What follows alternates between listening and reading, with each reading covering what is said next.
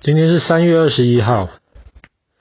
我们之前其实也提过很多次，在一百五十年前的德国，其实分成很多小国家，并不是像现在一个统一的一个德国。可是是后来这些小国家当中有一个最强大的一个国家叫普鲁士，后来普鲁士才把其他的小国家都合在一起，变成了今天的德国。那德国统一的背后有一个最重要的一个人物，他叫做俾斯麦，呃，Bismarck，他是我们今天故事的主角。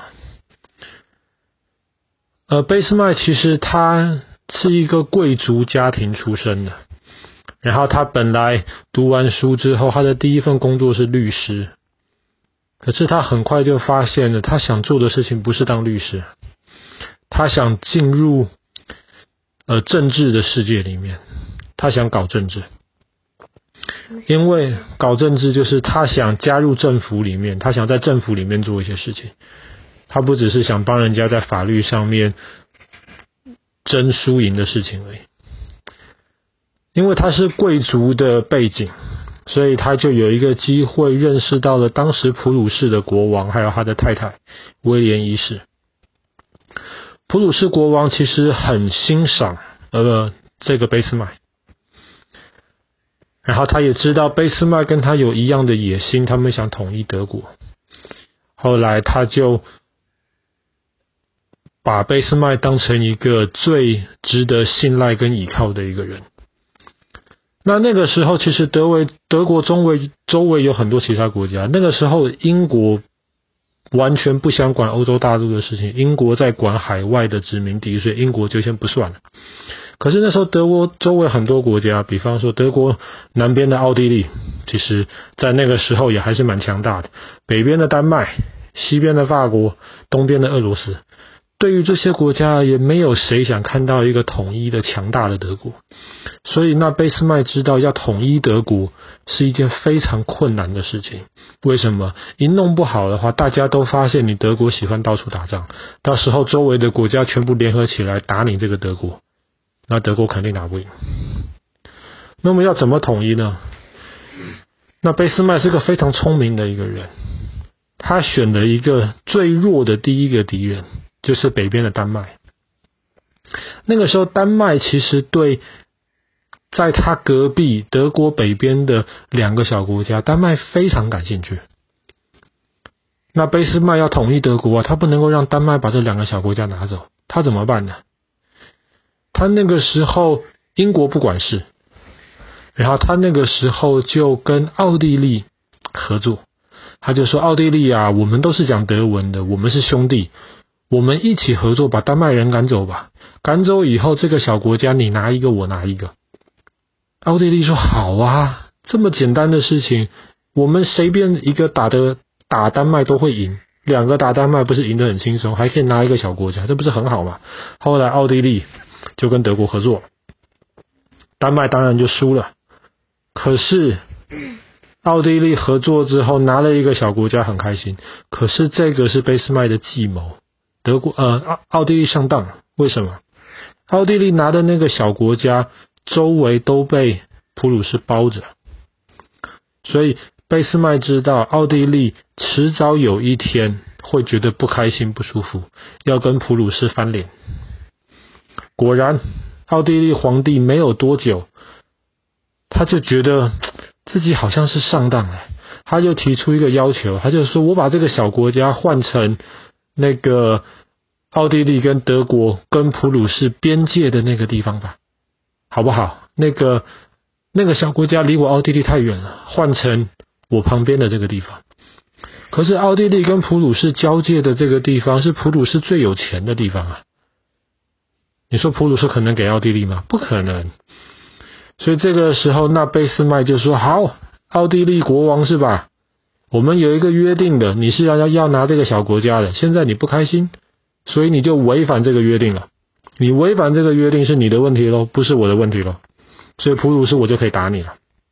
可是他在打奥地利之前，奥地利不是丹麦呀，奥地利比丹麦强得多。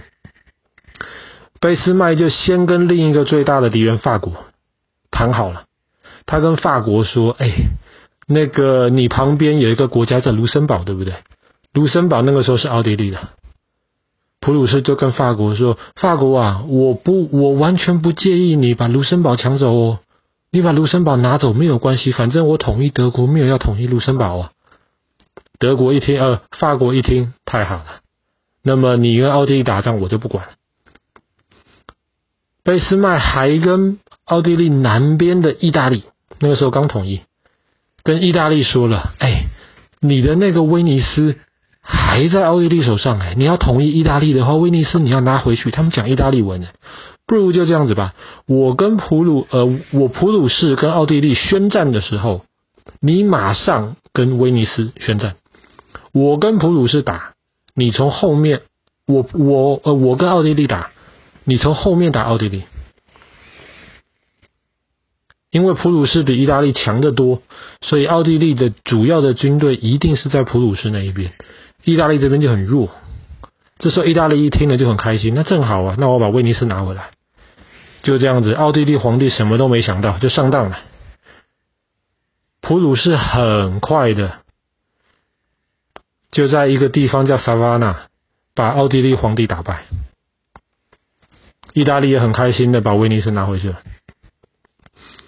可是普鲁士把奥把奥地利打败之后，那贝斯麦说：“我们的目的是统一德国，我们的目的不是消灭奥地利。”所以普鲁士打了一场大胜仗之后，马上跟奥地利和谈。奥地利国王本来很担心你直接一打打到维也纳呀，马上和谈。和谈的条件只是要把原来那个从丹麦手中抢回来的小国家拿走。奥地利想，反正这个国家离我那么远，好了，我们这个和谈条件太好了，那国家我也不要了，你不要来打我维也纳就好了。就这样子，普鲁士跟奥地利打完仗又变成好朋友了。接下来最麻烦的一个敌人就是法国。法国，法国这个可不是奥地利啦，法国更不是丹麦啊。怎么对付法国嘞？要对付法国，有一个很重要的一点，就是普鲁士要确定背后的俄罗斯不会找我麻烦。怎么样能够保证俄罗斯不找麻烦呢？第一个，跟俄罗斯签订合作，我你你不打我，我不打你。可是贝斯麦还是怕俄罗斯，所以他又跟他刚刚被他揍过的好朋友奥地利说：“不如就这样子吧。”刚刚我打过你了，不好意思，但是我呃，我们现在是好朋友了，你帮我看着俄罗斯，让我好好的揍法国一顿，而且就这样子还不行哦，普鲁士刚刚才打完两场大仗哦，他不能够直接打法国，他那个时候就派了很多间谍去到巴黎，然后讲一些。谣言讲一些谎话，让巴黎的老百姓非常恨普鲁士这个国家。后来法国的国王受不了了，就说：“普鲁士，我跟你打仗吧。”结果是法国跟普鲁士宣战，不是普鲁士跟法国来宣战了。这样子，普鲁士在国际上面就像是一个受害者，是我被你法国欺负，不是我欺负你法国。就这样子，普鲁士其实早就准备好了，法国国王笨笨的跟普鲁士去宣战。结果很快的被普鲁士打败了。一八七一年的今天，三月二十一号，普鲁士的国王就是威廉一世，在法国的凡尔赛宫宣布德国统一了，我是德国皇帝。那俾斯麦呢？你就变成我的德国宰相。就这样子，德国顺利完成统一。那俾斯麦在这场德国统一战争的之前，他说了一句很有名的话。他说了一句：“德国要统一，不是靠嘴巴讲讲，不是靠投票的，是靠铁跟血。铁就是发展工业才能生产武器，血就是打仗要流血要受伤了，靠铁跟血。后来真的普鲁士就靠这个铁跟血。”统一了一个德国，所以俾斯麦被称为铁血宰相。德国第一任宰相就是俾斯麦，但是俾斯麦非常非常聪明，他知道他的目的是统一德国，统一德国需要打仗，可是德国统一了之后，他就不打仗了。他知道这个刚刚统一的德国要好好的休息，所以他那个时候对于其他国家，贝斯麦就是一个老好人，怎么样都不像铁血宰相。别人在吵架的时候，他就上去劝架，哎，不要打仗，我们坐下来谈。对其他国家反而觉得贝斯麦这个人很和善，很不错。对于德国里面的呢，刚刚被普鲁士统一的这些小国家，谁敢有造反的念头，俾斯麦就拿出铁血宰相的那一套那一套嘴脸，狠狠的把你打下去。所以，其实，在俾斯麦活着的时候，德国。对于其他国家都不是一个威胁，一直到后来威廉一世年纪太大死掉了，他的孙子威廉二世当皇帝，他不喜欢俾斯麦这个老头，他觉得我德国已经够强大，所以后来威廉二世就把俾斯麦炒鱿鱼了，后来就是把他赶回家，不让他当德国宰相，那也是威廉二世后来宣布要打第一次世界大战，让德国后来变得很惨。就是这个威廉二世不听这个老爷爷俾斯麦的话。好了，我们今天故事就讲到这里。俾斯麦在一八七一年的今天变成了德国宰相，带领完成了德国统一。